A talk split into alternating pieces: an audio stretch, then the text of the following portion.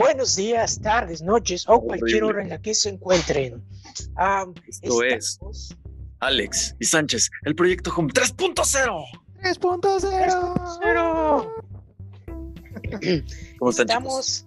eh, Juanma está remotamente, está gastando sus datos, está gastando dinero para estar aquí. en Te amo, programa. Slim. Te amo, Carlos Slim.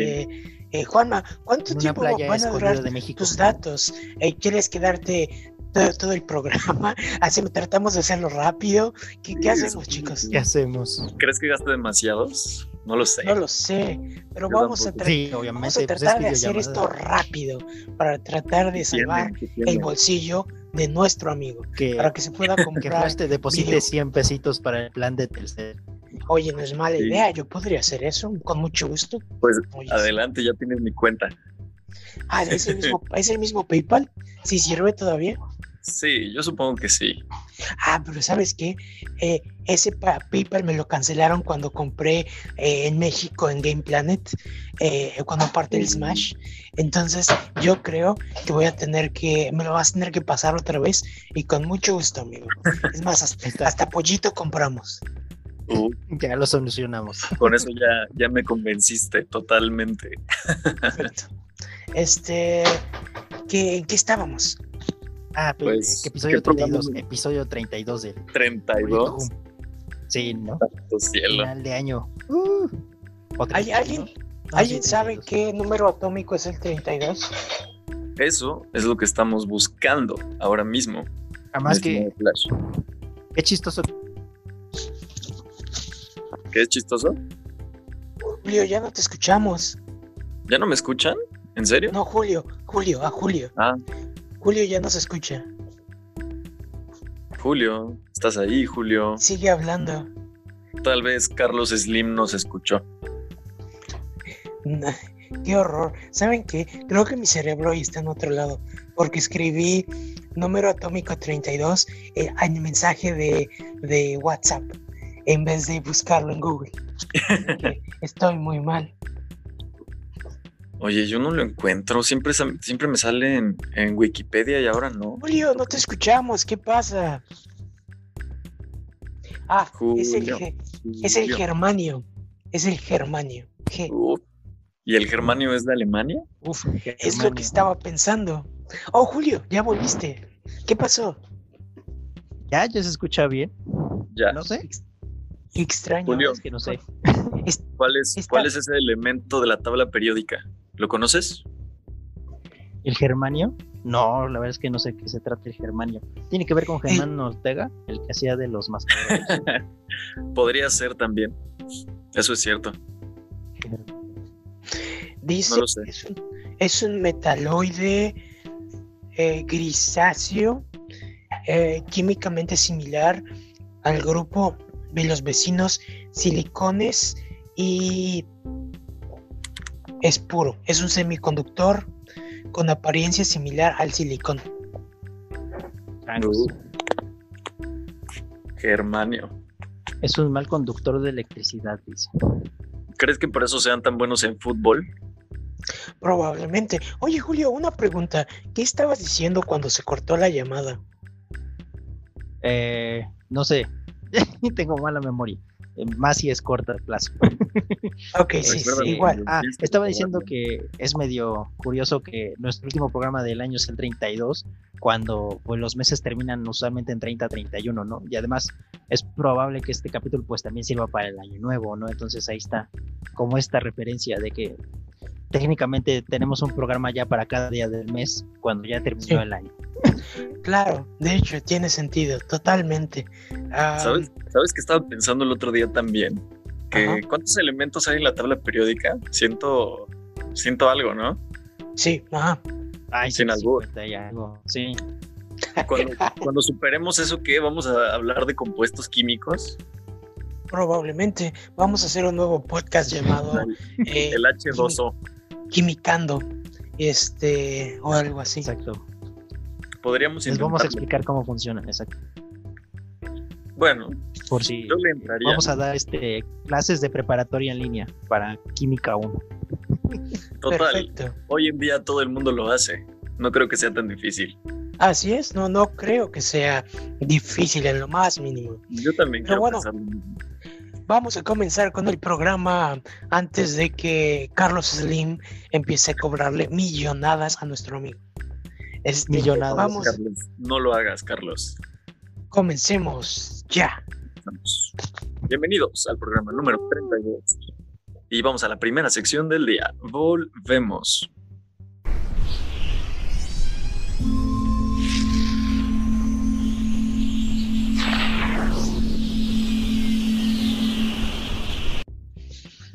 Y bueno, bienvenidos a aparatos que funcionan con transistores. Por supuesto que no. Ya Ah, no, perdón. equivocó. Visuales. Perdón. Hoy, hoy, ah, hoy aparentemente estoy muy distraído, chicos. Yo creo que ya te urge que Exacto. acabe así como este 2020 infame. Ya, pero no lo sé. No lo sé. Tengo miedo Este, de con que habrás lavado tu ropa, Flash. Es una hipótesis. Yo- no sé si la, si la sostengas, la compartas. Sí, no, no, no lo sé. De hecho, de hecho, es, es posible, nunca sabes con qué lavas tu ropa. ¿Ustedes, ustedes saben con qué lavan su ropa? Claro, seguramente Jabones. tiene germanio. Con el gemelo. Seguramente sí. Sí, Yo sí, digo sí. que sí. Ah, bienvenidos a audiovisuales. Audiovisual. En lugar donde hablamos de cosas que tienen audio y visuales, Visuales. por supuesto. A ver, Juanma, un libro eh, de esos que se abren y tienen las, las cosas que se construyen. eh, Ok, mientras escuchas música. Mientras escuchas música, ¿es un audiovisual? Mm, yo diría que sí, incluso es un meta audiovisual, porque está en muchísimas dimensiones. No, eh, Entonces, es cierto, una- probablemente. Sí, Una tarjeta de amor que tiene sonido y que cuando la abres se forma un corazón. ¿Es un audiovisual? Definitivamente sí, sí, ¿por qué eso, no? eso me hace pensar en todos los ejemplos del origami existentes con música. Música japonesa, quiero Y si pensar. agregas sonidos, efectos de sonido, todavía lo hace más completa la experiencia. Yo digo que sí. De hecho, qué bueno es Mario, el rey del origami. Honestamente, voy a la mitad. Voy a la mitad. Pero está muy divertido. La, la- esta semana comencé a avanzar más. Eh, los guionistas son bien buenos. Todas las frases de los Toads son, este, son ridículamente divertidas. Eh, y tienes todos estos Toads atrapados como perros, monos. eh, es más, hasta me han dado ganas de hacer origami, honestamente. Deberías hacerlo y probar tu hipótesis, a ver si es una experiencia audiovisual. Debería, debería. Ah, así ¿No, es. ¿no tiene como instructivo de cómo hacerlo? Eh, no, de hecho no. De hecho no, no tiene. Hace rato me metí a internet y busqué este notes de origami, cómo hacerlos y no me salió nada. sí. ¿Quién sabe? Yo creo que si te buscas un blog así especializado en origami, de esos que no salen en Google, sí lo Claro. encuentras. Claro, tiene razón. Todo. Tal vez deberías tipearlo con, con, no sé, en caracteres japoneses. Así pueda salir. Debería, sí. Oye, sí, de hecho, de hecho no lo había pensado. Deberías-. Inscribirte Ahora, al club de origami más cercano que tengas en tu ciudad. Obviamente, sí, sí, sí. Seguramente en Nueva York entras y son burbujas en donde haces todo, origami o sea. mientras. Claro, claro, debe Claro. haber. Bien caro, pero de seguramente existe. Este, pero Y bueno, Podríamos abrir una sección de origami, si así lo oye, deseas. sí, oye, sí, de hecho, sí, de hecho, Sección de origami. no es mala idea. Eh, Mira, intenta empezar explicando y describiendo cómo doblar en cuatro una hojita. A ver, este, que esto carece de imágenes. Hoy su, hoy su No, primer barquito. tomas la hoja, tomas un extremo y lo juntas y luego aplanas la hoja con tu mano. Y luego otra vez en ese Ahora ya somos el rectángulo espacio que de tienes, rectángulo que tienes, ahora tienes un rectángulo, ahora tomas otra vez los extremos de la hoja, pero los extremos más largos. un triángulo en lugar de un rectángulo. Ay, lo siento, Juanito. Ve, ve con tu mamá. Ya, no- ya no puedo contigo. Sus instrucciones no están claras. Voy a cambiar mi curso de origami porque no le compré. Perdón, perdón amigo, necesito mejorar. Eh, no, no, tengo idea de cómo hacer origami. lo, lo, único que creo que sé hacer un barquito de papel como todo niño, así que creo que eso es eso. Sí. Un avioncito, eso es más fácil. El barquito era como una habilidad superior todavía. Oh, perdón. Este, el, ah. el, los dos. Los dos. Este, bien.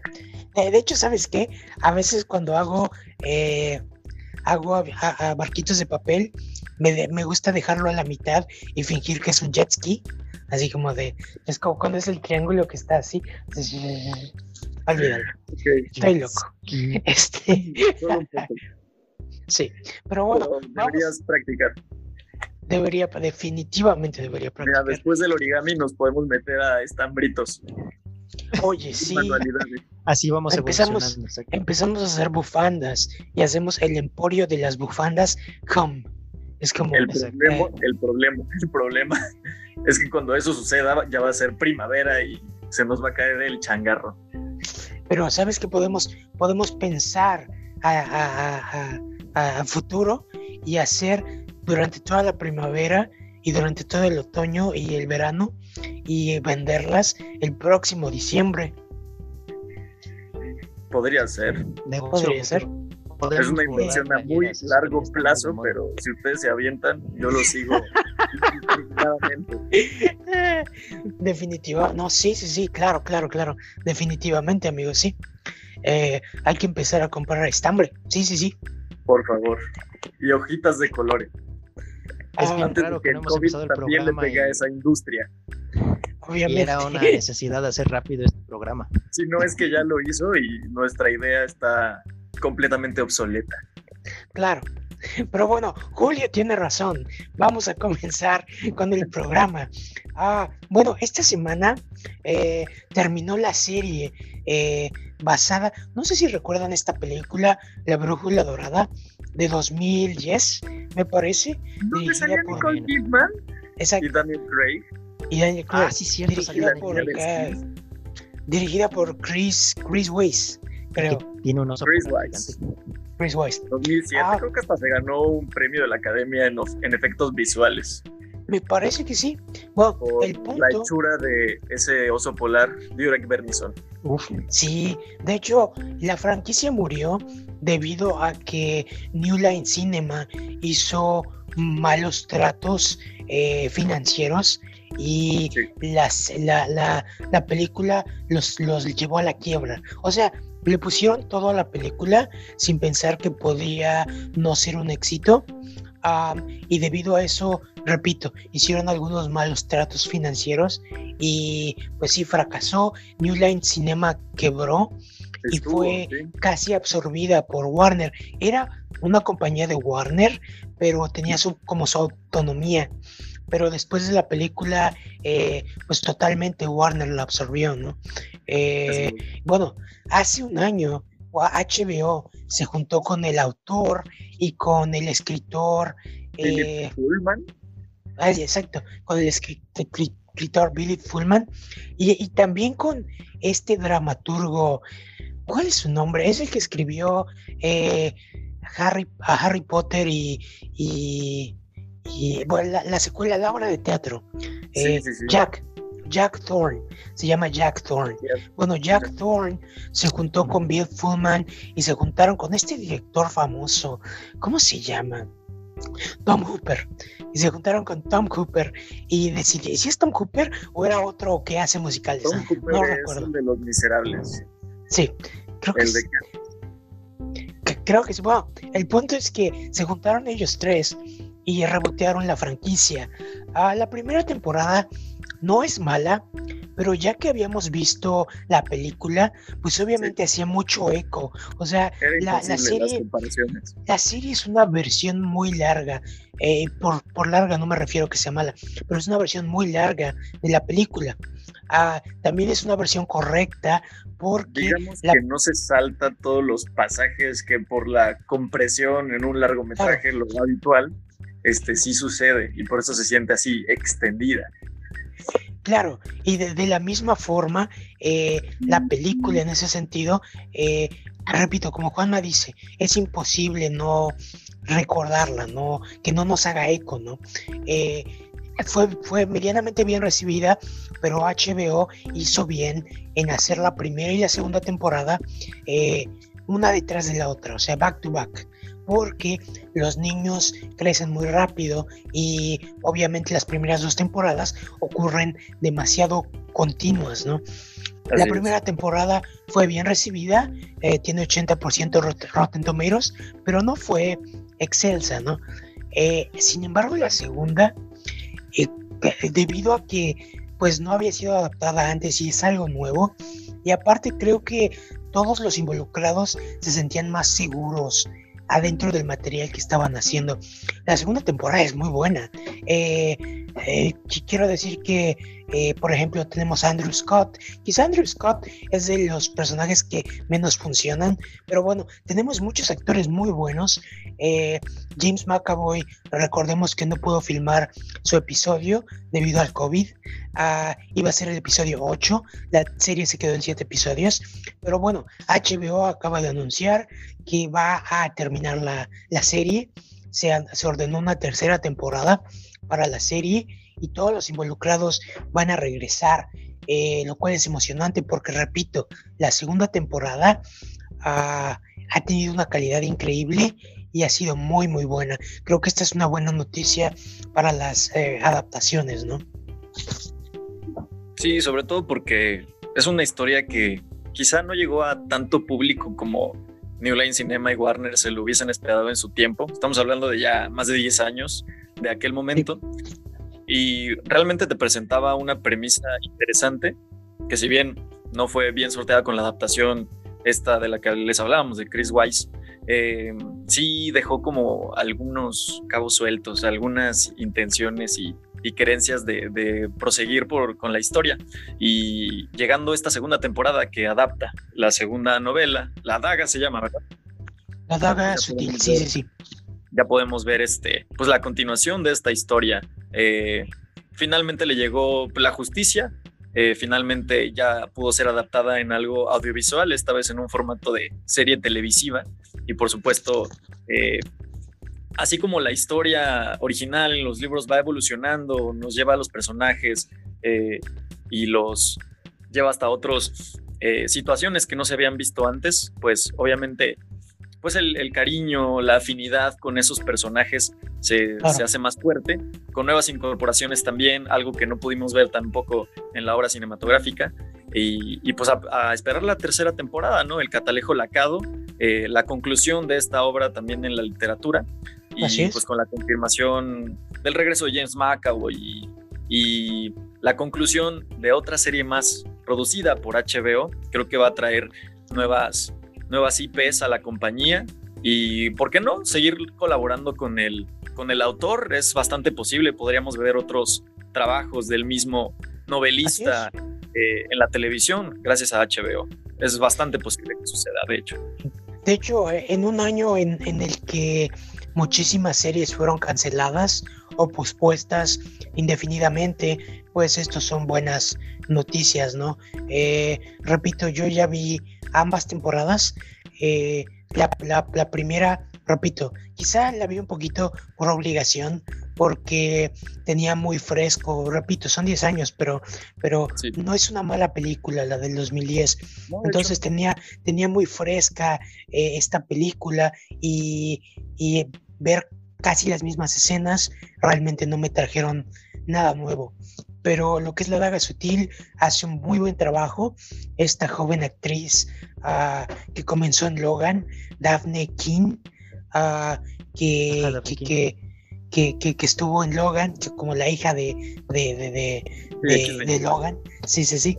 Y, y, ahora, pues, le repito, tuvo buenos actores. Eh, Lin Manuel Miranda, quizá es uno de los castings que quizá no quedó bien, pero él logró hacerlo funcionar. Eh, digo, quizá no quedó bien porque eh, el personaje debía ser más grande, porque se supone que tuvo una relación con la bruja, con Serafina Pécala, eh, en su juventud y de ahí perdieron a su hijo, después se dejaron y creo que un parte de la parte de la eh, tragedia era que ella no envejecía, que seguía súper joven y él pues ya estaba grande y que habían perdido a su hijo. Creo que esa era parte de la tragedia del libro, ¿no?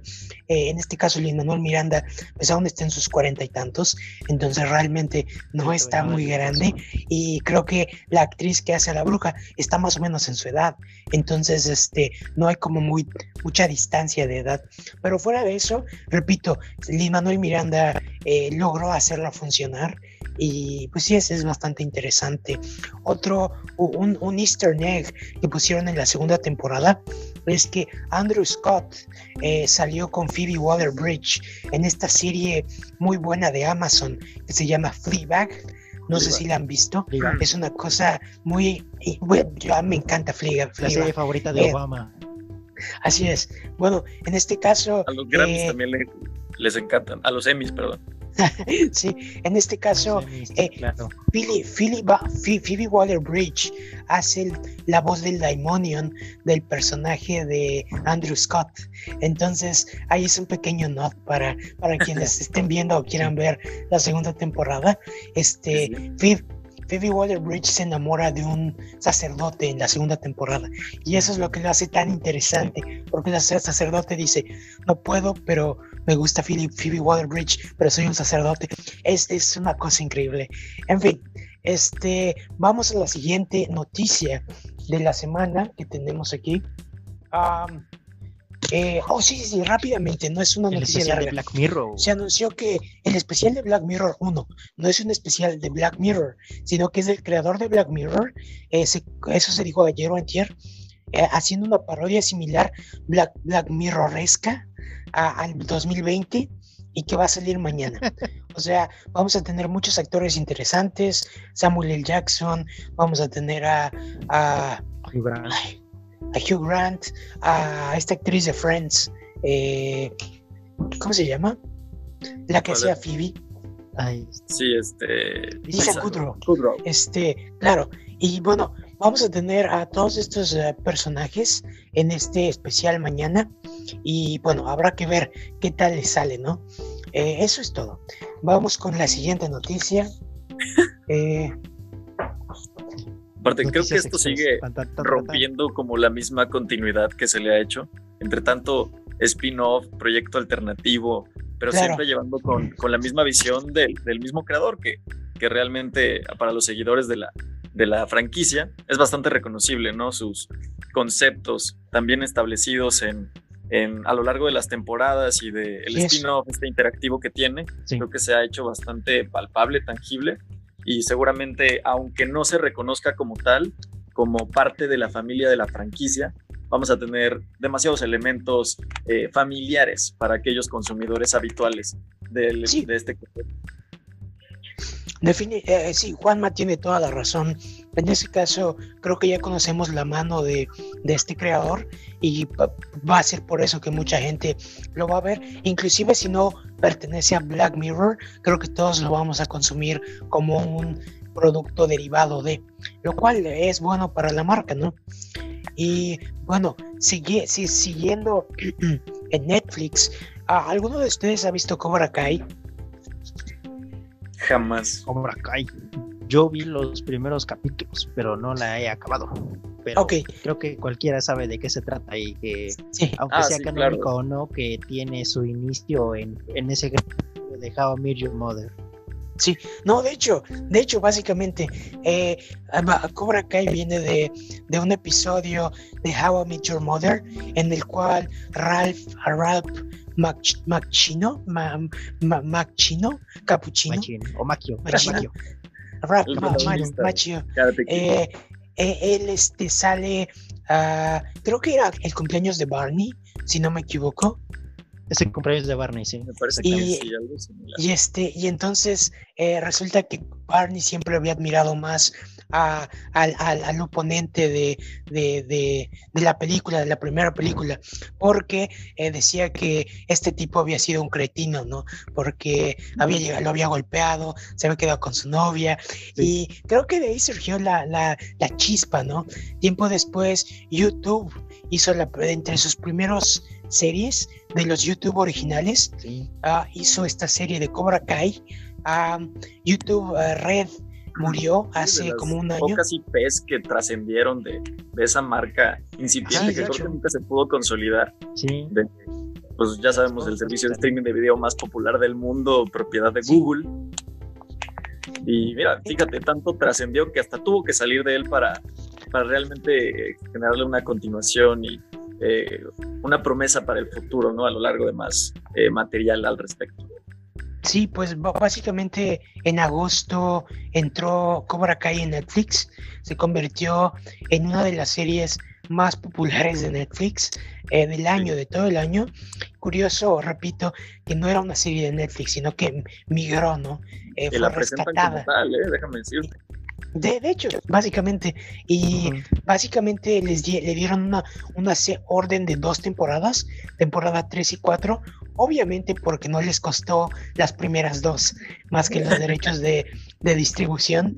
Y pues son, es, es, yo bueno, yo ya vi las dos temporadas. Extraños, porque realmente la accesibilidad para la serie y que se pudiese ver de manera legal estuvo muy abierta a todo tipo de público, incluso para Así que no eran usuarios del servicio premium de la, de, de la aplicación.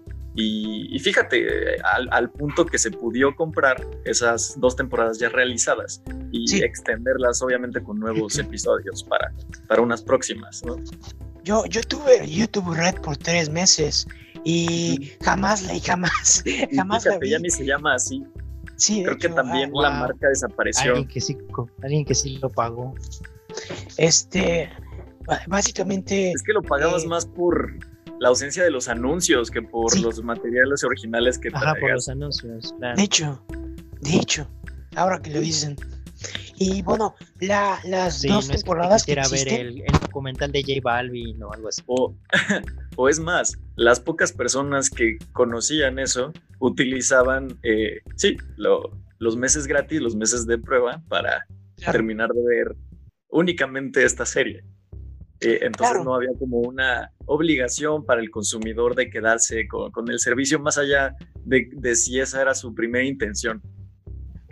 De hecho, definitivamente, las dos, estas dos eh, temporadas funcionan milagrosamente bien. De hecho, es increíble lo bien que la serie funciona, ¿no? Eh, porque aparentemente voltea la historia, tratando de hacer al, al antagonista, el protagonista, pero tampoco deja al personaje de, de Ralph, Ralph Macchio de, de, lado. O sea, tiene un papel muy importante y realmente acabando la segunda temporada te das cuenta que, pues sí, que realmente Cobra Kai es algo muy tóxico, ¿no? Y que realmente eh, el personaje de la, la, Russo, ¿cómo se llama? ¿Cuál, ¿Cuál, es su nombre? ¿Dan La Russo?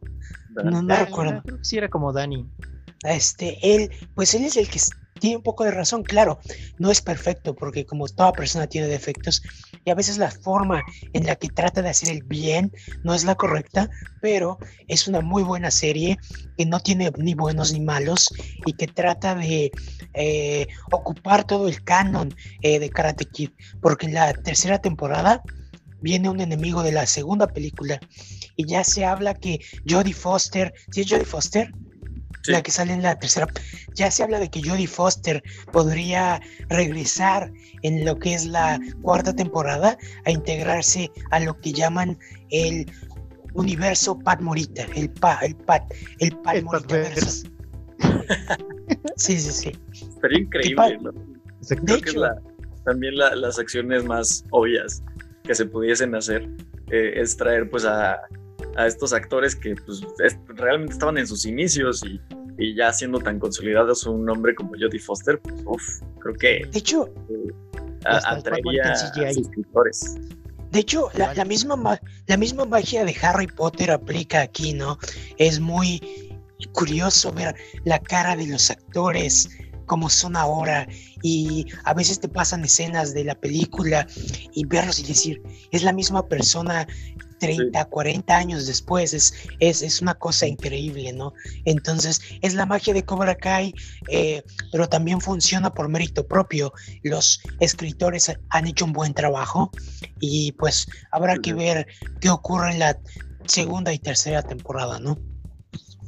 Sí, vamos a esperar. Total que estará ahí para la prosperidad. Seguramente les van a sacar todo el jugo posible y no, no va a ser la única noticia en, los, en estos tiempos.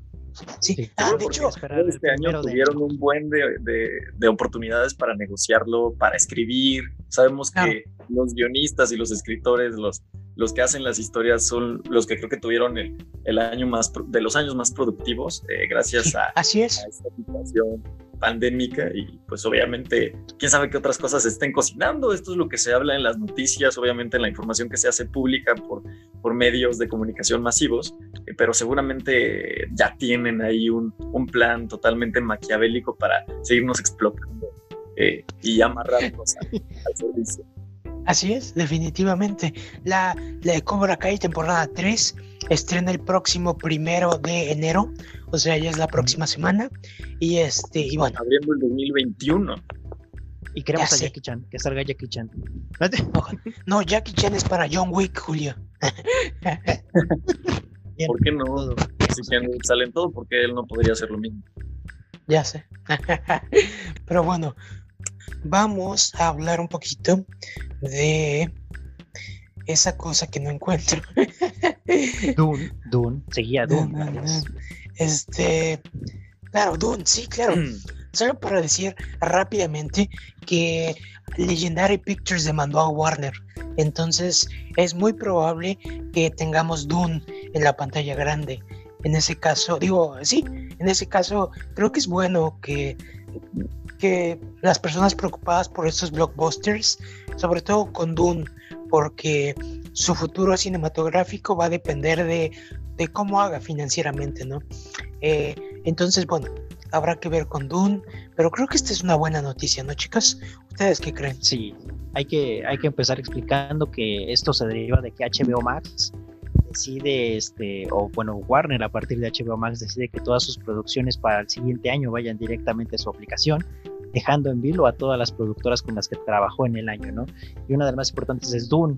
Eh, las críticas empezaron desde el primer día con Denis Villeneuve, el director de esta saga, diciendo que si no llega al cine su proyecto es imposible que la trilogía con la que él pensó y que ya tiene diseñada funcione, ¿no? Y a mí también me parece que es de las películas que se van a rescatar para el cine por lo ambiciosa que puede ser, ¿no?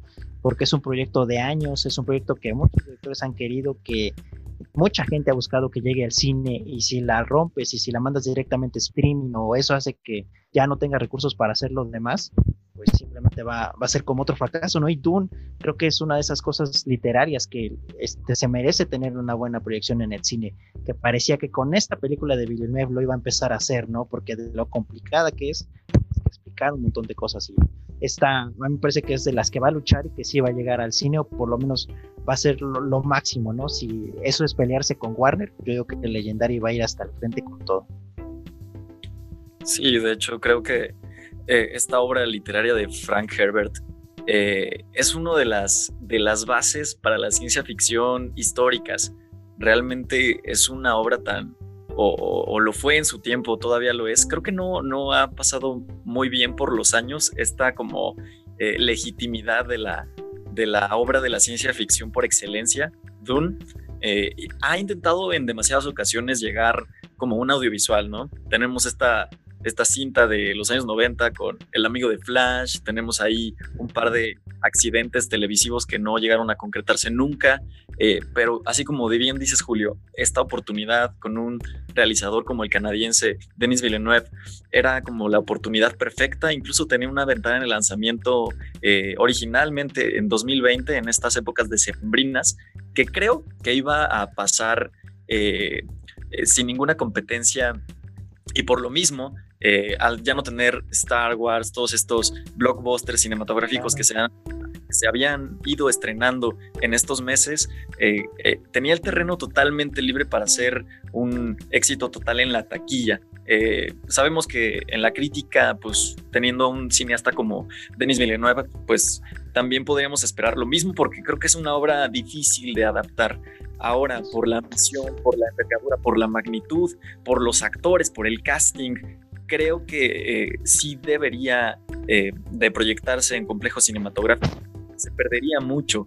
Creo que eh, toda la postproducción por la que ha estado pasando, aparte sabemos que Villeneuve es, tiene una estética bastante em, pues consolidada. Creo que su mayor demostración de lo mismo pues es la secuela de Blade Runner, eh, pero desde Arrival como que ha combinado con estas estéticas. De hecho, ya lo hemos hablado en el podcast, ¿no? Incluso con Sicario, ahí como que experimentó en entornos desérticos. Sí, así es. No ver todo esto en la pantalla grande, digo, volvemos a decir, no demeritamos eh, la proyección y, y el consumo de las películas en la pantalla chica, en la televisión de tu casa, quizás sin un sonido envolvente como lo harías en un complejo cinematográfico, pero creo que obras y realizadores como Nolan eh, no se cansan de decirlo, eh, los cines están hechos para pasar todo este tipo de materiales. Eh, ahora, el asunto con Legendary, con Warner y con el asunto ahí de HBO Max, que decíamos, ¿no? Que, que iba a tener pues, un 2021 excelso, ¿no? Lleno de estrenos súper esperados y Dune creo que era una de esas cintas que a mí en lo particular me emocionaban muchísimo, bastante. Sí, es que realmente... La, la querencia de Legendary por querer llegar a los complejos, a las taquillas, eh, quizá eh, estemos hablando de verano 2021, una época, quizá unos días en donde las vacunas ya van a estar totalmente distribuidas, quizá eh, el tema de la pandemia pues está un poquito más reducido y quizá en esos alcances, eh, en esos tiempos ya podamos hablar de, retomar un poquito la normalidad en cuanto al consumo de, estos productos del entretenimiento que, realmente, aunque eh, parece que 2020 arrasó con toda esta costumbre que teníamos de, de acudir a los complejos, de acudir a encerrarnos en espacios tan cerrados con, con tantísimas personas, eh, tendría que primero pasar muchísimo, muchísimos meses acostumbrándonos a esta nueva normalidad, quizá con un poquito más de responsabilidad. Yo, yo no veo eso tan posible, y mucho menos. Entonces creo que si Legendary sigue posponiendo el éxito, eh, el estreno, para, para amarrarse a querer estrenarlo en los cines, no, digo que el hype o, las, eh, las ansias por ver la cinta se vayan a apagar, pero creo que si lo eh, Dune era como tu Star Wars, era como la franquicia que querías expandir eh, a, todos los ámbitos posibles del entretenimiento. Y este primer paso era sumamente importante. De hecho, el otro día también estábamos hablando de que Denis Villeneuve podrá ser un director de los más interesantes de los últimos años, de los más consolidados, con las mejores cintas, pero siempre está este tema de la taquilla que no lo es. Ah, eh, si, pusieras ahí a, James Cameron, por ejemplo, que creo que es un, que es un maestro de la taquilla, eh, sabe, no importa si pospones Avatar dos, 20 años, eh, sabe que cuando lo haga va a tener los, la recepción esperada. Creo que eso le ha faltado, no sé si a, a Villanueva, a los managers del mismo, a las compañías productoras que lo contratan, pero creo que sí, ya es demasiado mala suerte. Creo que Dune es de esos, eh, de esos intentos por volverse audiovisuales que siempre han tenido obstáculos incluso inesperados como este. Y que llegue a HBO Max, yo creo que sí le quitaría como esta Em, o sea, hazlo con, con, series ya consolidadas. Digo, hazlo con Wonder Woman, puedes hacerlo con Pixar, con Soul, pero en algo tan incipiente, en algo tan primigenio como es Dune, si bien eh, volvemos a lo mismo, es un libro eh, legendario de la literatura, eh, de la ciencia ficción, pero no está en el, en el imaginario colectivo de los consumidores de entretenimiento que realmente van al cine o que ven series de televisión. En nadie conoce a Dune, mucho menos los que no crecimos como en esta ola o en esta expansión de la literatura de la ciencia ficción y, los pocos que los conocemos o seguimos el medio, seguimos las noticias o hemos visto ahí un parte de, los intentos desafortunados que les decíamos. Eh, sí tienen todo el derecho, creo que es desafortunado en cualquiera de los, de, los aspectos que pudiéramos pensar eh, que conllevará, porque quitarle a HBO Max, pues este dulce que, que era Dune, creo que también se me hace bastante, pues, lamentable, porque pues iba a ser un título que creo que se iba a proliferar muy bien en este nuevo panorama para el streaming y, volver y esperar a que la normalidad llegue a los cines, pues yo digo que va a tomar el tiempo que tenga que tomarse y, esperemos que no, que no dure tanto, ¿no? Esperemos ser optimistas, pensar que todo esto se va a reparar, se va a normalizar tal como lo era hace un año, el año pasado. Parece que fue hace mucho, pero realmente no tiene tanto y, y pues vamos a ver si finalmente Villeneuve, eh, Legendary pueden pues hacerse con esta franquicia que suena tan prometedora y que realmente esperamos que le vaya bastante bien. Yo, digo que... Terreno que decida estrenarse, sí. Yo, digo que esta demanda es muy buena, ya que ah, lo único que hace es poner presión en que Warner o bien les apruebe una segunda parte, digan, ok, no se preocupen, vamos a hacer una segunda parte y dependiendo de cómo le vaya en taquilla, quizá consideremos una tercera parte. O, bien Warner diga, ok, estrenenla en cine. Entonces, creo que dos, una de dos cosas puede pasar y yo creo que lo más seguro es que como Juanma dice, o sea, realmente se ve un estreno limitado, pero ya con Warner asegurándole a este director que va a haber una secuela. Y creo que eso podría beneficiar mucho a, este director como autor, porque ah, recordemos que todas sus películas en los últimos 10 años han sido muy buenas. Entonces, eh, bueno, eso sería eh, lo importante, mantener la cultura, ¿no? Eh, y bueno, creo que... Solamente para, bueno, hablar tantito eh, pues, hablar tantito de los problemas de HBO Max, también este, se habla de cantidades muy exageradas que le estarían pidiendo a la productora para meter sus contenidos, como por ejemplo con Kong contra Godzilla, que también es otra de las películas más esperadas por varios de los fans. Se, se habla de que estarían pidiendo cantidades millonarias para que la puedan pasar directo a la aplicación. Y 150 millones de dólares. Directamente de hablando con, con eh, ya de algunos productores este, hablando con, con Sony o con otras marcas para ya salirse totalmente de Warner y no volver a trabajar con ellos. Entonces se ve que su decisión va a tener todavía muchas repercusiones y habrá que ver este, el límite de HBO Max con su decisión de mandar todas sus películas al, al streaming solamente. Sí, sí, así es. Es que es entendible, ¿no? Recordemos que Legendary tiene acciones en, en el continente asiático, principalmente en China. Eh, son eh, cintas, eh, las producciones, lo que hace Legendary, pues tienen como esta visión un poquito oriental de los blockbusters con kaijus gigantes, con historias de ciencia ficción muy eh, complejas. Y realmente mm, ellos, el streaming es algo que creo que ha venido de Occidente, Estados Unidos, Europa, ahí este, Australia. Creo que el streaming mm, o los eventos masivos o eh, esto es más que nada cultural. Creo que Legendary pues está acostumbrado a la usanza oriental, irónicamente, por, por la parte de sus accionistas mayoritarios. Entonces, creo que no están eh, esperando la evolución porque recordemos que también el ámbito de la pandemia pues está más controlado en aquellos continentes que, en los nuestros, ¿no? De este lado del mundo. Y pues ahí podemos entender un poquito pues la, la presión o, las cantidades que se están solicitando.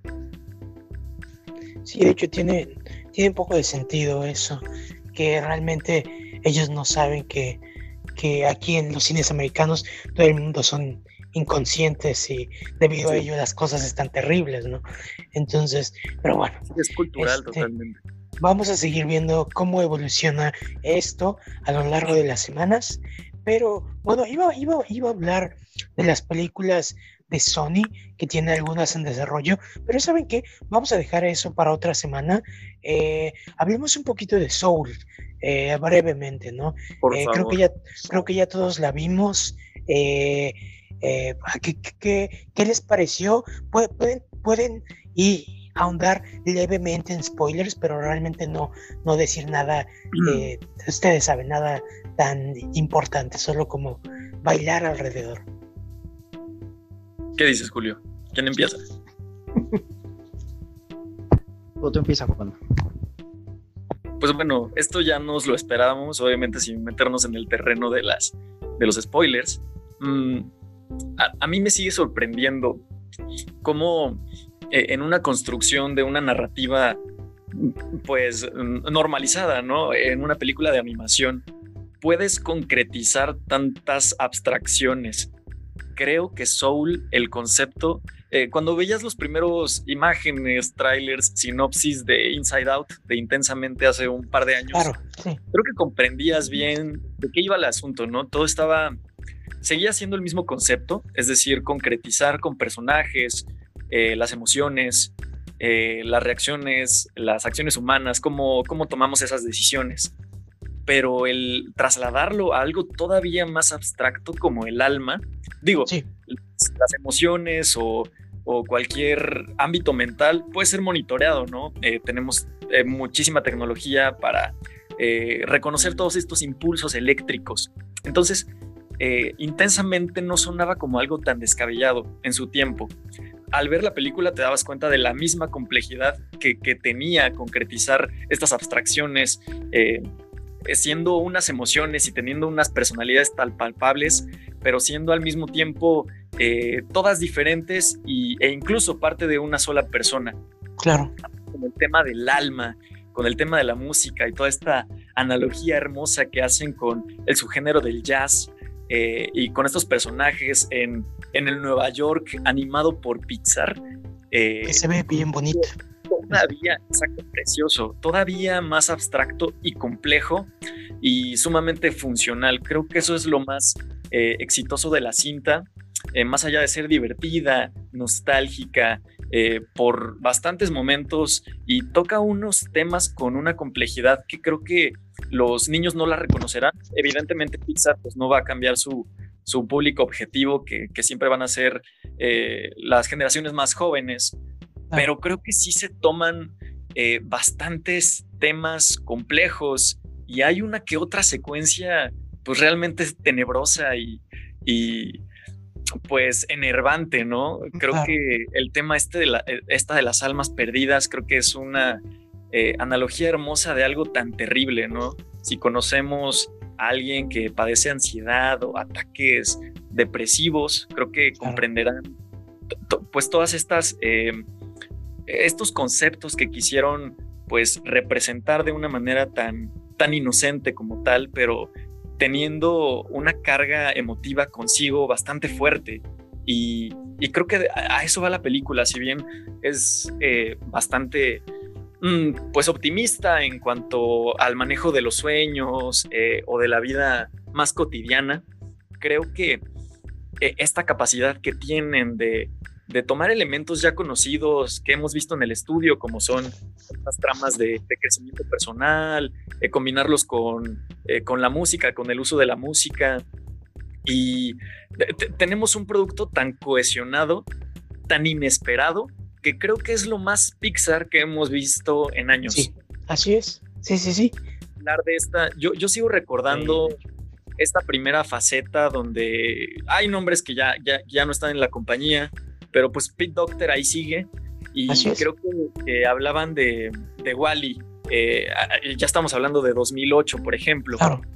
Los primeros años o las, las primeras reuniones que tuvieron con el estudio hablaron de muchísimas cosas como Toy Story, Ratatouille, Wally era la última de ellas, pero con esta nueva generación sabemos que, que, cineastas y creadores han venido a la compañía con ideas novedosas. Creo que son eh, no, no, no, no sé si lamento que haya llegado al streaming. Sí, porque realmente también en, en, la pantalla grande y con el sonido envolvente de los complejos cinematográficos hubiera sido un deleite, por supuesto. Sí, pero creo que la temática de la cinta y verla en tu casa en un nivel más íntimo, quizá con tus familiares o amigos, también le da una interpretación totalmente diferente. Porque no es lo mismo ver ahí esta cinta con temáticas tan complejas como, como les hemos mencionado, con una bola de desconocidos que quizás sí querrías, pero el hacerlo de una manera tan íntima, con cercanos, con bastante afines, seres queridos, eh, simplemente transforma toda la, la experiencia a algo todavía más íntimo, más personal. Y, por lo mismo creo que eh, si bien no es tan catártica como Toy Story 3, por ejemplo, como estas historias que pues llevan con nosotros años, te enamora al instante, los personajes eh, son tan mm, efímeros en cuanto a sus relaciones, sabemos que no se van a volver a ver, pero creo, que de eso se tratan las almas o el concepto que te quieren eh, presentar con ello, ¿no? Que eh, aunque sean breves los encuentros, te marcan para toda la vida y, eso es, es bellísimo. O sea, a mí me encantó por, por todo esto que les estoy diciendo. Sí, a mí también este, de, los elementos que más me gustan es la música, ¿no? Perdón, yo he hecho mucho soul desde que desde que se anunció La, la, música está hecha por ah, Atticus Ross y Trent Renson, que son típicos colaboradores de David Fincher. Y, y, fíjate que todavía los arreglistas de jazz son otros. De hecho, creo que es la primera vez que veo que no todo el ámbito musical está orquestado por una sola persona, ¿no? Claro, claro. Vamos a ver, quizá dos compositores juntos, pero de todos los ensambles realmente eran de jazz. Eh, esto casi no pasa extrañamente en las cintas. Creo que toda la música debe ser deliberada, pensada, discernida antes de ser grabada. Pero el tema del jazz, el tema de la interpretación, el, tema de, de, jugar con estas armonías en un, en un caos controlado musical, eh, es lo que hace que, la, que escuchar ya sea único e irrepetible. Sabemos que si bien hay canciones que se repiten o que se ensayan demasiado tiempo, siempre cambia la melodía, siempre hay remates diferentes, hay inflexiones que nunca se repiten, porque es imposible, si bien eh, los músicos se entrenan para tener esta memoria muscular tan eh, ejercitada y tan delicada como unos movimientos o pinceladas que pudiera hacer un pintor o, un futbolista. Eh, también eh, no todas las patadas son diferentes, no todas las pinceladas son diferentes. Es así eh, igual en la música con el jazz. No todos los rasgueos, no todas las vocalizaciones pueden ser iguales. Y, el meter algo así, por ejemplo, yo estaba pensando en La Princesa y el Sapo, y que también maneja el, tema del jazz como uno de sus puntos esenciales. Eh, pero me parece que ahí sí fue totalmente premeditada la, música y el meter improvisación en un largometraje de una productora como Pixar, qué arriesgado fue, pero qué bien librado salió. Claro. Qué bien sale, sí. Sí, la verdad es que qué bien sale. Y desde que empieza la película, a mí el detalle de que suene como una banda escolar el, el, intro, desde ahí me atrapó. Porque suena como horrible, pero entiendes qué es lo que están haciendo y dices, no, esto desde aquí, a, mí, a mí me partió desde ahí. Este, te digo, yo desde que se anunció la tengo muchas ganas de ver por el hecho de la música, ¿no?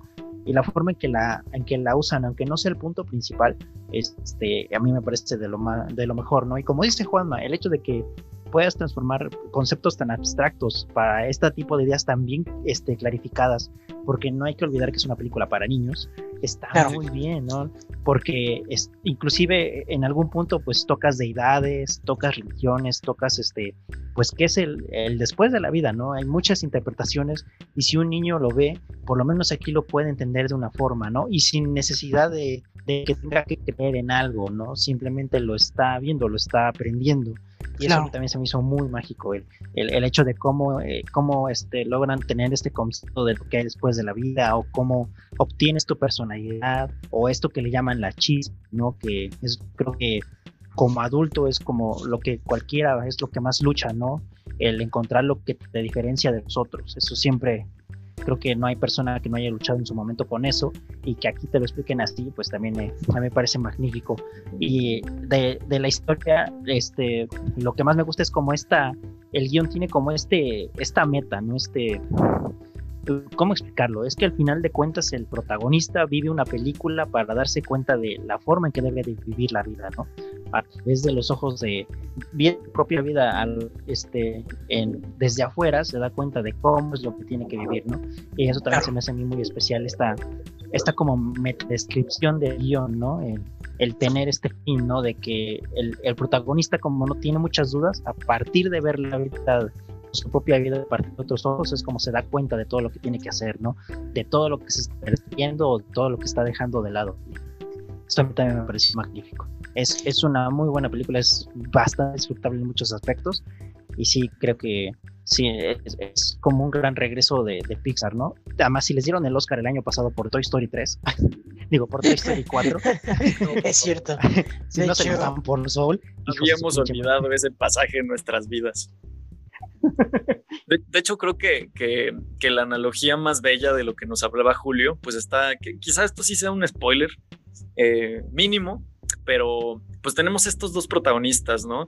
Eh, el primero, pues es la persona esta que, vemos en los trailers, eh, el músico, y el otro, pues es este ente abstracto que en ocasiones lo ves relacionado con el gato, otras veces lo ves ahí relacionado con el cuerpo, inerte de alma, pero creo que lo, más lindo o lo más bello, incluso yo me estuve preguntando en más de una ocasión dónde estaba la figura antagónica de, de esta cinta y realmente va y viene, cambia, es tan dinámica, llegan a ser los dos protagonistas, los mismos antagonistas, eh, llega a ser pues esta, em, esta, este ensamble de estilos de animación en la ciudad de Nueva York, eh, hecha con líneas y esa secuencia es brutal, es brillante, de hecho, pero creo que la, la analogía más bonita es de uno, uno pregona de que el propósito lo es todo en la vida y otro descubre que eh, el arte de vivir pues solamente está en las pequeñas cosas y, y claro. creo, que, creo que de eso va todo, por, eso decíamos que las, las emociones en Inside Out pues estaban muy bien establecidas, cada quien tenía un papel bastante claro en su rol eh, para la persona con quien eh, estaban dentro de sus mentes, pero pues, ¿qué, ¿qué, es el alma? ¿Realmente ves que así se llama la cinta, ves que es el punto esencial del argumento, pero al final no te queda claro porque creo que eso es lo que es. Es algo intangible, es algo que está en todos nosotros, pero es algo imposible de explicar. Creo que un acercamiento tan, tan concretizado como puede ser una, película animada donde, eh, pues sí, las imágenes y el sonido es todo lo que importa, sí se acerca un poquito de la esencia de, lo que es el alma en caso de que existiera realmente, ¿no? Creo que es una es un ámbito particular de cualquier ser viviente, porque eso también estuvo increíble. A mí me pareció que veíamos a puras personas, pero el asunto este del gato y reconocer que también tenía un alma, me pareció bastante bello y, y, creo que así, así debería ser, ¿no? En caso de que existiera algo, algo así como el alma, pues yo creo que eh, cada ser viviente pues tiene su, su alma particular o lo que sea. Disculpen chicos, estoy en una azotea. Está bien.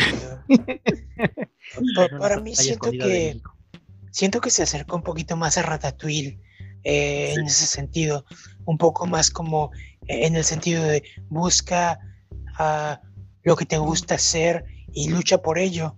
Eh, pero al mismo tiempo, como dice Juanma, como eh, mantente atento a las pequeñas cosas, ¿no? Eh, es una cosa muy bonita, muy compleja y pues sí, eso es muy, muy Pixar. Como dice Juanma, regresó un poco a, a lo que fue Wally, Ratatouille y otras películas de Pixar. Y bueno, vamos a cerrar esta sección, vamos a la siguiente sección, chicos.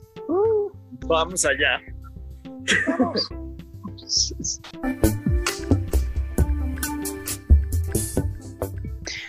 y bienvenidos a la segunda sección del programa llamada Aparatos que funcionan con transistores. Como esa sierra que está sonando. ¿Crees que tenga transistores, amigo? Yo creo que sí, definitivamente sí. Podría, podría. Son unos transistores muy escandalosos, por cierto. No te preocupes, no escuchamos todo, solo un poquito. Ajá, exacto. Solo un poquito. Ah, bueno. Como un sonido ambiente alejado. Tus caras son lo más chistoso. Sí, definitivamente. No, es que fue como la sierra diciendo, cállense, sí me escucho. De hecho es lo que ah, estoy pensando, porque cada vez que, que, quiero decir algo así ilustre, suena. Ajá. Ya sé.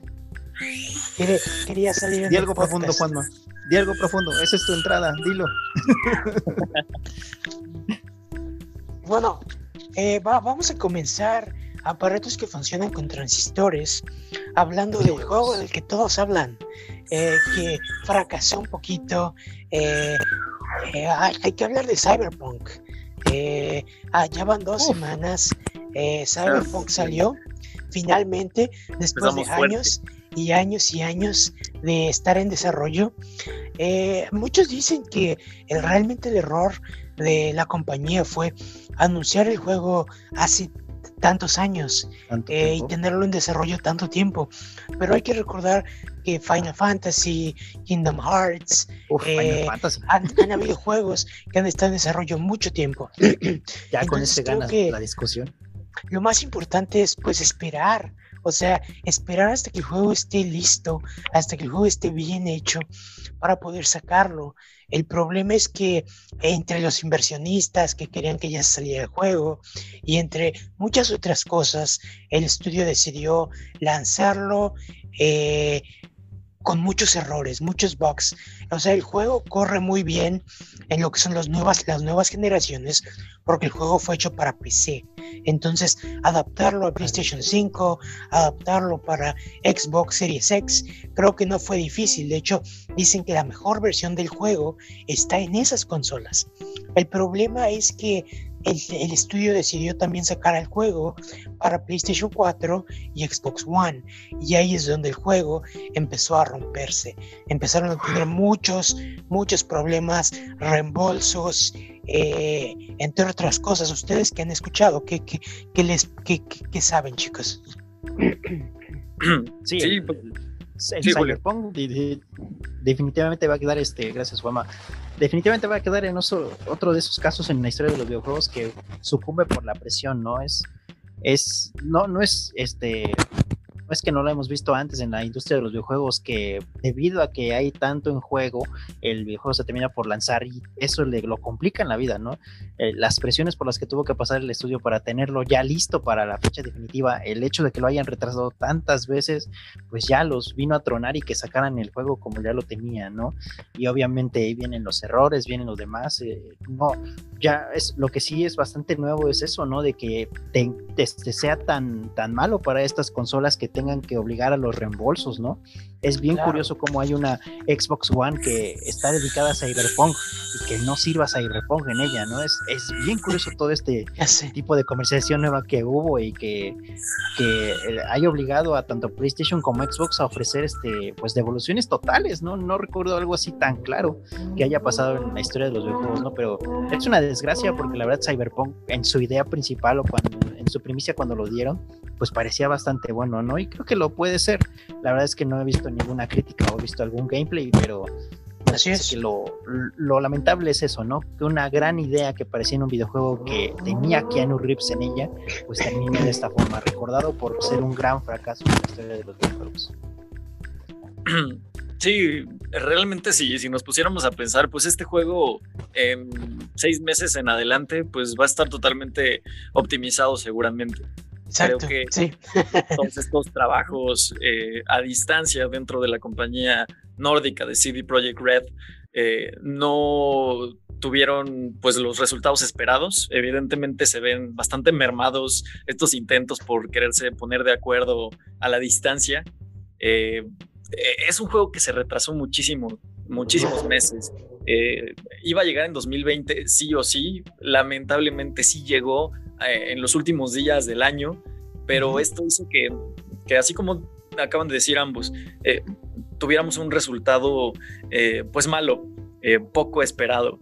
el asunto yo también lo veo con un, un aspecto de marketing. Sabemos que hay Xbox Ones eh, edición especial y PS4 edición especial y si sacas la Next Gen eh, y estamos en unos meses de transición donde pues obviamente eh, si no lo consumes ahora, si no lo estrenas ahora, pues va a ser más complicado porque ya van a tener meses de prueba. quizá los, el stock de las nuevas consolas que ahorita está bastante reducido ya se pueda normalizar un poquito más y estas ventas, estas ediciones especiales ya no iban a ser tan, tan solicitadas. Creo que también está eh, en, este, en este lado de, de la situación eh, el por qué lo lanzaron ahorita en diciembre. Eh, si no iba a ser bastante difícil la venta de, todas estas consolas especiales y es lamentable, ¿no? Creo que ellos solitos se pusieron el estándar, eh, lo presumían como el, juego con las eh, gráficas más fluidas, eh, aquellas cinemáticas preciosas, dignas de una película de animación de, clase A. obviamente ellos prometieron demasiado. Creo que era bastante difícil em, lanzar pues una versión reducida del juego eh, no, sé qué también hubiera funcionado que se tardasen un poquito más. Eh, quizá lanzar las, las versiones para la Next Gen y para PC en este diciembre, nadie habría dicho nada y esperarse un poquito para la optimización de la generación anterior, no hubiera pasado nada, al mismo tiempo que no hubiera pasado nada si este, este estreno se retrasaba otros seis meses. Eh, de hecho, las compañías no han dejado de pedir disculpas de manera innecesaria por los retrasos que sabemos que no están en sus manos. Entonces, creo que a nadie le hubiera extrañado una decisión de este tipo y, lamentablemente pues eh, se precipitaron a sacar este producto totalmente roto, fragmentado, eh, que sabemos y volvemos a repetir, si tú eh, eres una adquisición de, Cyberpunk en estos meses, seguramente con, si te esperas el tiempo necesario, va a haber parches de optimización, van a mejorar el juego, el juego es malo y, y va a ser mejor. A muchísimos otros títulos igual de esperados les pasó lo mismo y el tiempo les fue dando la razón. Eh, siempre se mejoran eh, los juegos, los primeros días, los early adapters de estos títulos siempre son los que más sufren o quienes más se dan cuenta de los detalles, los bugs, los glitches que pudiesen haber, pero en un título tan esperado como este, eh, estamos hablando de millones de copias vendidas, creo que son más de 10, 13 millones, es una locura realmente sí. en tantas ausencias de, de títulos AAA eh, pues obviamente esta era como la, la joyita, la cereza en el pastel. Que haya de salido hecho, de esta manera librado, pues es lamentable en cualquier de hecho, lo más turbio o lo que más le preocupa como tal a la industria del videojuego es que, eh, por ejemplo, la gente que reseñó el juego, porque hay que aclarar que en Metacritic el juego tiene 10 de 10 de 10 en muchas revistas. Eh, la cosa es que City Project Red solo les dio la versión para reseñar, la versión para PC. Entonces, eh, eso fue parte de la queja de que muchos decían, bueno, pero ¿por qué esta crítica es 10 de 10? Y obviamente muchos reseñistas de muchos sitios, eh, eh, pues tú sabes, sitios... sí, más especializados, más especializados, me remarcaban, Cabe, aclarar que la versión que yo reseñé fue la versión para PC, porque al momento de salida no se nos tenía disponible eh, tal, otra versión, bla, bla, bla. Ahora, muchos dicen, oye, pero ¿cómo que no estaba si el juego era Gold desde hace un mes? O sea que las versiones de PlayStation 4 y Play, Xbox One físicas ya existían, pero ¿por qué no los dejaron reseñarlas? Porque obviamente la compañía sabía que había problemas y esperaban tratar de igual y arreglarlo en, un parche el día uno, pero fue imposible. Entonces, eso es lo más complicado, eh, triste y quizá macabro de toda la situación. Sí, solamente vimos caer las acciones de CD Projekt de manera catastrófica en la bolsa. Y bueno, para jugadores como más activos como tú, Flash, pues eso es una ventaja porque en algunos meses va a estar en un súper descuentazo el Cyberpunk. lo vas a poder adquirir. Sí, seguramente, ya saliéndonos de temas como quitarlo de las tiendas oficiales de las consolas o algo así, que obviamente no todavía es un problema mayor. Em, sí, creo que CD Projekt Red es de esas desarrolladoras. Em, sí, tienes The Witcher, tienes. Eh, sí, eres algo consolidado, pero esta era como tu oportunidad para ponerte eh, a la altura de las otras compañías. Y al tener, pues, tan interesantes como las que maneja este estudio escandinavo, pues e, es lamentable que, que tanta espera, tanta eh, ansia por ver el producto que prometías como, como la joya de tu corona haya sido tan, tan desafortunada como este estreno. y quiero ver cómo le repercute al estudio en su futuro. Sabemos que ahorita pues estaban en miras de, de estrenar Cyberpunk, ahorita están en miras de arreglar Cyberpunk, pero ¿qué proyectos se habrán caído?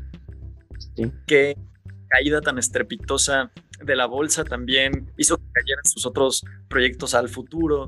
Em, creo que es lamentable, es un estudio interesante que creo que tiene mucho todavía por dar. Eh, el tema de, pues sí, de los inversionistas ahorita le salió totalmente equivocado y supongo que en su eh, estructura interior organizacional, pues saben que fue la peor idea de todo. Eh, no digo sí. pero realmente creo que los pasos que deban de dar ahora en adelante, pues serán totalmente consensuados por todos los involucrados en esta ocasión.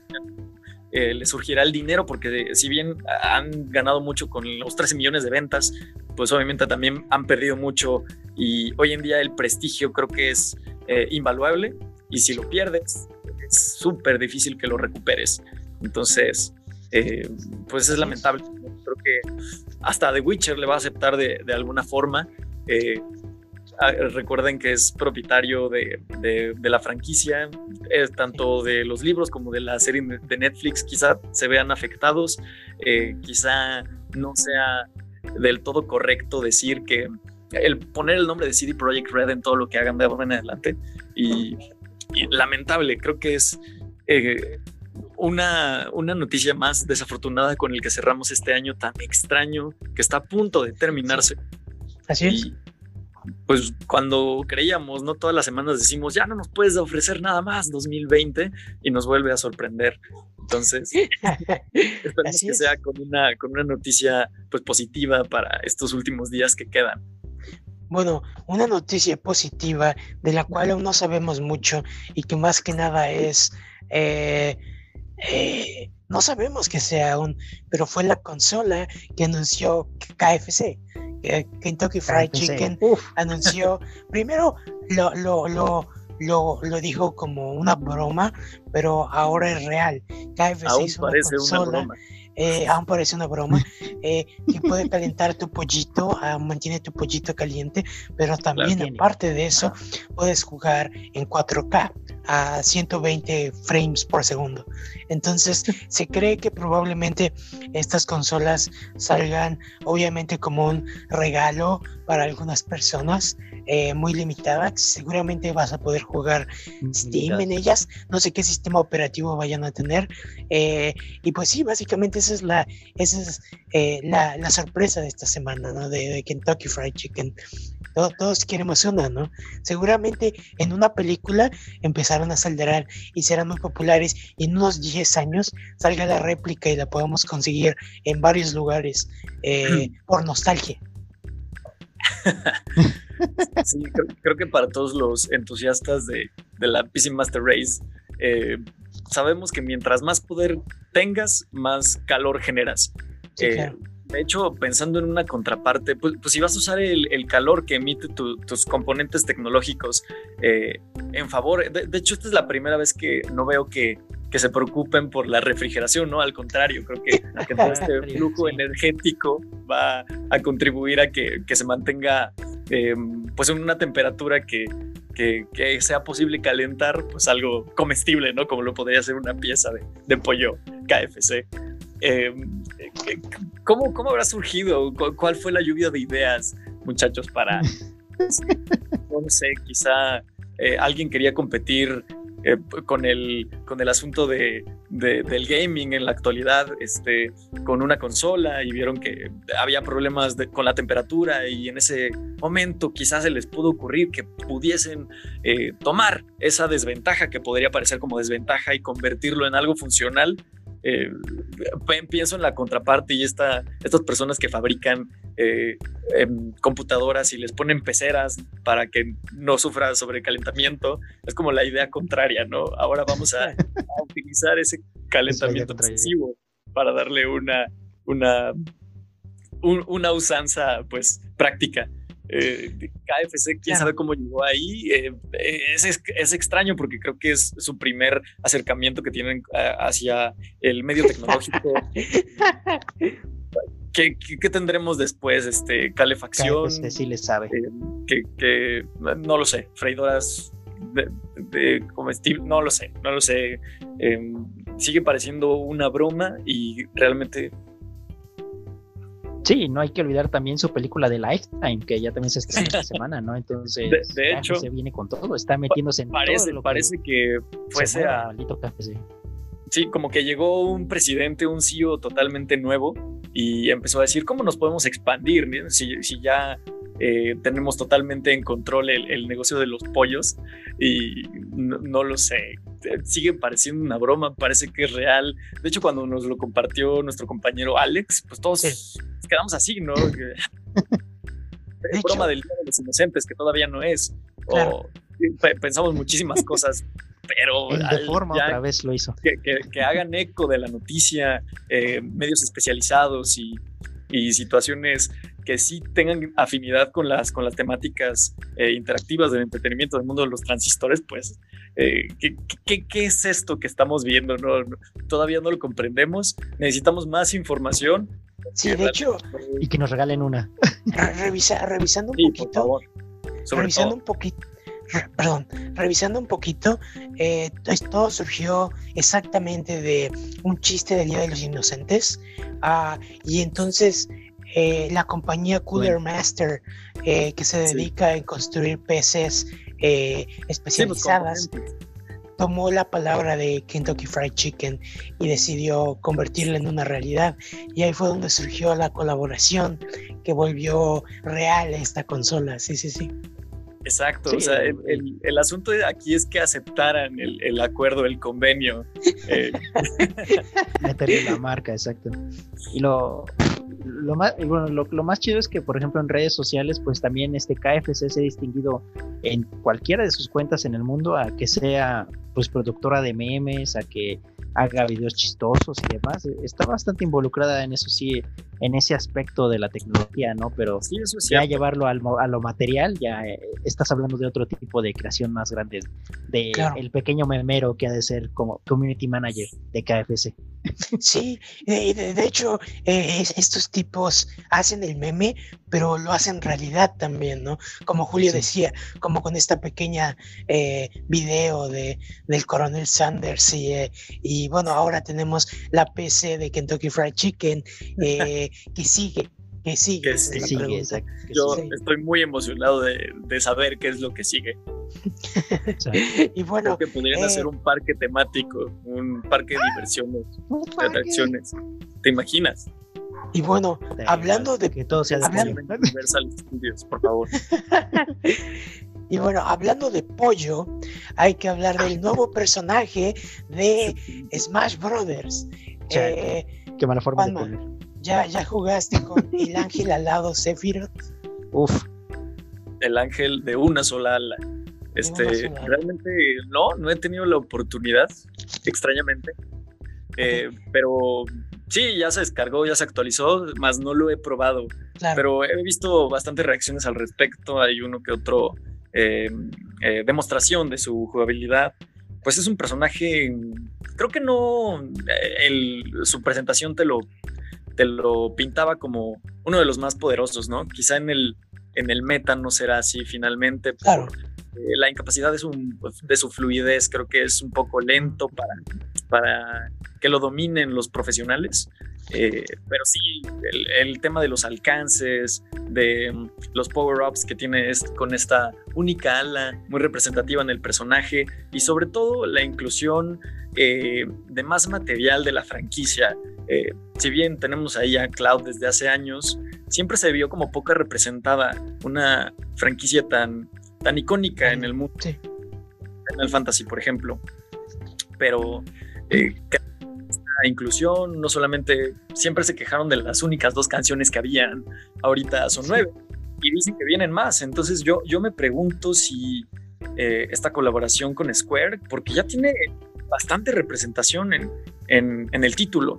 Entonces me pregunto si en caso de prometer, por ejemplo, eh, el tema de más canciones, ¿Será únicamente con eso? Eh, ¿por, qué no lo meten todo con, con la actualización del, personaje? Eh, ¿Tendrán otros planes? habla un nuevo Fighter Pass. Eh, ahora creo que todo es posible, ¿no?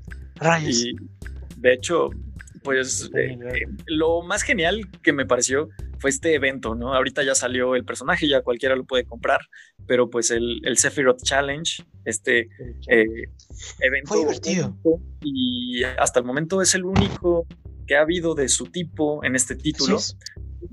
Creo que creo que se guardan muchísimas cosas. De hecho, yo les comentaba a ustedes que cuando vi la presentación pensaba incluso que iba a tener como un, añadido en el modo historia. Lamentablemente no, no sucedió finalmente, pero eh, creo que todo, todo podría pasar y si vas a, eh, si me prometes que vas a agregar contenido relacionado y, y me lo presentas en, en esta faceta de, del story mode con Galim y ahí World of Light, eh, creo que, que sí pudieran estar cocinando, si no es una expansión del modo historia, que creo que siempre eh, hemos dicho ¿no? aquí en el programa que a muchos les, eh, les emocionó el Everyone is Here, y yo quiero ver el Everything is Here.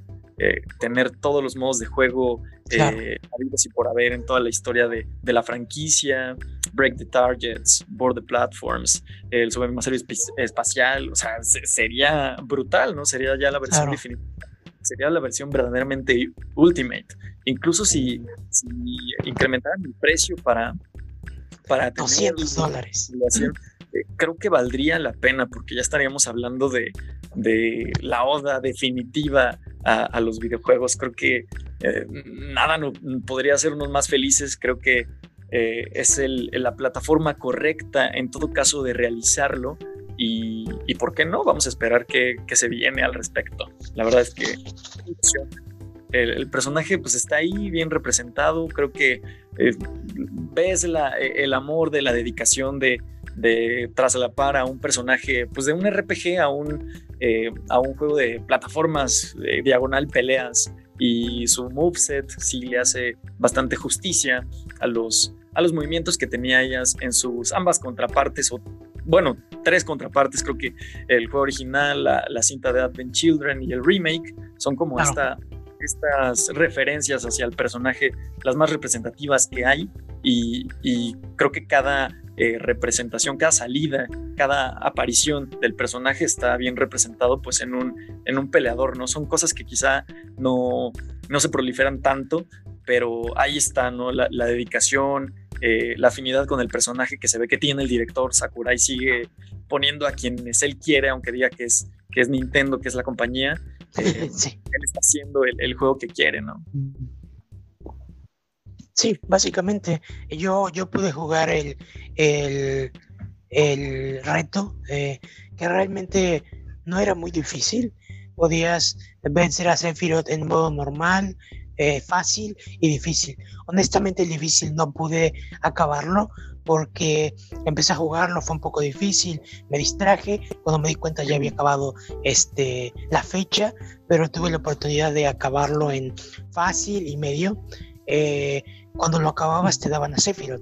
Sephiroth te desbloqueaba y podías desde, ese momento ocuparlo en el juego. Eh, después eh, vi muchos memes en, internet, como ese meme de Calamardo de, oh, tienes, imagínatelo sin playera, y Calamardo, oh no, he's hot, y este, y cosas así, ¿no? Entonces, eh, fue muy gracioso. Smash sigue con todo, es una franquicia que no muere y pues básicamente es eso, ¿no? Entonces creo que van a seguir teniendo personajes populares, en parte porque venden y en parte porque Sakurai eh, supongo que meterá, o quizá Sakurai acabe metiendo un personaje del estudio por un personaje que él quiere y supongo que el personaje del estudio siempre va a ser uno popular. Entonces, este, pues sí, habrá, habrá que ver qué sigue pasando aquí. Sí, de esos personajes populares, pues ya llegó Geno, Geno que es parte de la saga de Super Mario y que también era muy pedido por los algún sector de, los jugadores de Smash, pues ahora ya también llega, pero como traje mí y había muchas especulaciones de que Sora también podía llegar como traje mí, finalmente no sucedió, entonces ahí lo seguimos teniendo en campillita de ojalá llegue, ojalá llegue, tú puedes, hazmelo como, como dice Juanma, eh, ¿es posible un tercer Fighter Pass? No lo sabemos. Yo digo que sí, mientras siga vigente y, las ventas pues no se vean tan disminuidas. Eh, sí, es un título que, tiene dos años en el mercado y sigue igual de vigente que su primer día. Entonces, yo sí lo veo bastante posible. De hecho, creo que es, es natural si, si lo hiciesen. Y, y, al final, imagínense, o sea, vuelvo a repetir, tener una presentación del título eh, con todos los agregados por un precio incrementado, obviamente, pues valdría muchísimo la pena, quizá con una nueva versión de la, del hardware, posiblemente lo, lo haya también, y con una expansión ahí un poquito obligada con, con, lo que les digo, el modo historia. Eh, una cosa es que tengas el rooster, eh, los cuadritos, sus caritas, que puedas jugar entre ellos, pero imagínense cohesionarlo todo en una narrativa que te lleve de la mano, ya, no hay más. O sea, ahí, mismo se nos, se nos retira Sakurai y, ya, o sea, podría ser recordado pues como lo que es, ¿no? Un, gran director, eh, amante de, del ecosistema en general, de todas las plataformas, de todos los hardwares existentes, de todas las IPs conocidas y, ya, estaríamos hablando de... Sí, y, y si lo pensamos, si lo pensamos, Juanma, hace dos semanas, hace un mes, estaba diciendo que cualquier personaje podría entrar en Smash Bros. Y hace dos meses todavía yo en mi mente yo dije, no creo que sea una idea uno de sus personajes. Y después sale Fortnite y dicen, Kratos está en Fortnite. Y yo dije, ok, Juanma tiene razón, perdón.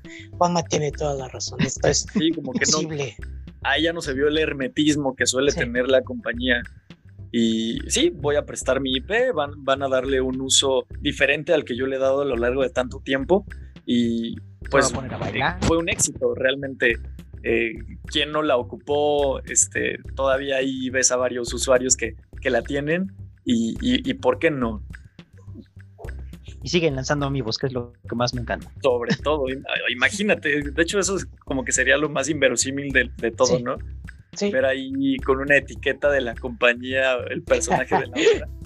Claro, de hecho, es, lo que más, es lo que siempre resulta más increíble, ¿no? Banjo ya viene en febrero. Sí. Este, prepárense. Pero, pero sí. Y bueno, hablando de compañías de videojuegos, porque no sé cómo anclar esto.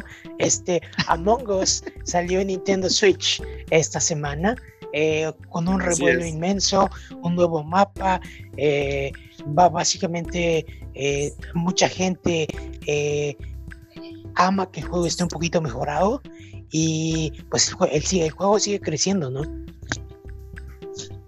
Sí, de hecho es este es extraño, ¿no? Creo que también es una situación peculiar que no es habitual ver, sobre todo en esta parte de la industria. suponemos a veces que los usuarios de, de, PC, de, móviles, de consolas, eh, están muy separados entre sí. Creo que este es un intento como de cohesionarlos a todos. Si bien la plataforma en la que se estrenó, pues tiene como esta eh, característica de híbrida. Mm, realmente no deja de ser una consola, ¿no?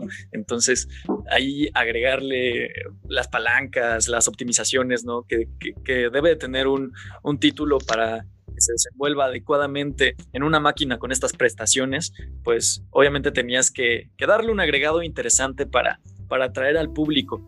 Eh, eh, hay que recordar que todos o casi todos los juegos con este ámbito indie, un poquito alejado de lo triple A, regularmente tienen eh, muchísimo más éxito en ventas, en, eh, en esta consola, por su. por cómo se presenta a sí misma. Creo que la portabilidad pues, es bastante importante para, para este ámbito. Eh, quizá títulos con especificaciones técnicas un poco más reducidas que pudiesen correr con fluidez sin, sin ningún otro problema. Em, y tenemos ahí, ya, ya, ya lo probaste probar, amigo. Eh, lo, lograste. El Among Us. No, no, no, no que yo jamás he sido usuario de, de esta aplicación, pero aunque sí me dan ganas ahí verlo. Yo, yo lo he jugado, Among Us como tal, lo he jugado en, en iPad. Lo he jugado en iPad eh, con unos amigos. Eh, en Switch no lo he jugado, pero mi hermanito, eh, él desde el momento que salió, eh, ya, ya estaba jugando Among Us en Switch, ¿no? Eh, Sí, creo pues, que como, como Juanma dice, esta bondad de Switch de ser una consola híbrida es la que ha tra- ha traído a, a muchos juegos. Por ejemplo, a Hades, el ganador de juego independiente del año, no ha- sigue en Switch, no ha salido para, para PlayStation No. eh, 4 ni Xbox One. Y ese es un muy buen juego. Esta, no sé si esto sea, no creo que esto sea una ex- exclusividad, porque existe para PC No, está el plan de que para llegue. Windows, pero, pero eh, es, es interesante es esto de que, de que haya pasado tanto tiempo, ya casi medio año, y que haya est- aún esté solo para, para Nintendo Switch, ¿no? Es que creo que eh, quizá de una manera mm, no esperada por parte de la compañía, Claro. crearon el ecosistema perfecto para todo este tipo de títulos, para todo este tipo de propuestas Claro, sí, sí, sí. reducidas, eh, que sí, que se disfruten quizá un poquito más con la portabilidad. Eh, es eso, es esto, esta consola que durante mucho tiempo nos preguntamos qué era, con que ya tenemos casi cuatro años en el mercado. Sí, Sí, ¿no? así es, casi cuatro. 2017, para 2021 marzo, va a Sí. cumplir cuatro años ya con nosotros. Eh, y, Cuatro y años. ahí está, ¿no? Sigue siendo eh, la plataforma perfecta para, para promocionar todo este tipo de títulos. Eh, Hades, por ejemplo, bien dice Flash, eh, pues estuvo casi en todas las categorías importantes de los últimos Game Awards. Así y, es. Y bueno, obviamente pues, e- era complicado, ¿no? Competir con, con proyectos blockbusters AAA como The Last of Us Parte 2 o, Sí. o protagonistas de la misma entrega. Y, pero ya competir a nivel eh, de ellos, de estas, de estas propuestas, eh, con un juego un poquito más limitado, pues ya es una bondad bastante digna de reconocerse. Y, y por, ¿por qué no? Si eh, todos estos indies directs que, que hace la compañía cada tres meses, me parece, eh, e- es como una oportunidad bastante eh, bien aprovechada por parte de las desarrolladoras incipientes que Claro. saben hacerse un espacio porque muchas veces no entendíamos por qué hacían esto separados y mejor por qué no meterlo todo de lleno en un eh, directo que sí tenga anuncios de las compañías AAA. Creo que han sabido bien eh, como darle su espacio a cada desarro- desarrolladora diferente porque los alcances no son los mismos. Eh, creo que tener ausencia de los directos a los que nos tenía tan acostumbrados y tener muchos de estos de carácter indie ha hecho que, que el espacio se prolifere a tal punto de que cualquiera pueda desarrollar ahí y tener un espacio seguro para, para presentar. Creo que PC está demasiado saturado y creo que esta plataforma pues es la, la idónea para que este tipo de, de proyectos eh, sean más reconocidos, o tengan un alcance que quizá en móviles o en PC no hayan podido tener. Y, para allá va el asunto de Among Us en, en, en la consola. Sí, así es. Pero bueno, hasta aquí terminemos con esta sección. Solo volveremos rápidamente para decir todo está bien, todo, es, todo va a estar bien. Y Nos ya, porque nos, nos quedan cinco Ah. minutos. Dale. Bueno, eso es lo que queda. Listo. No, no lo Ah, bueno, ya volvimos con la tercera sección llamada Todo va a estar bien. La tercera sección. está bien. Películas favoritas de Navidad. Este, regalo prometido, la mejor de todas. Uf, Este, siempre quise ah, un película Ultraman. Digo. Turboman. Ah, no Gremlins, sé. obvio. Eh, me gusta mucho Gremlins. El Grinch. Es la mejor. Eh, voy a decir el Grinch, aunque la, recientemente la vi, no es tan buena como la recordaba, pero no tiene su ¿Cuál, de encanto.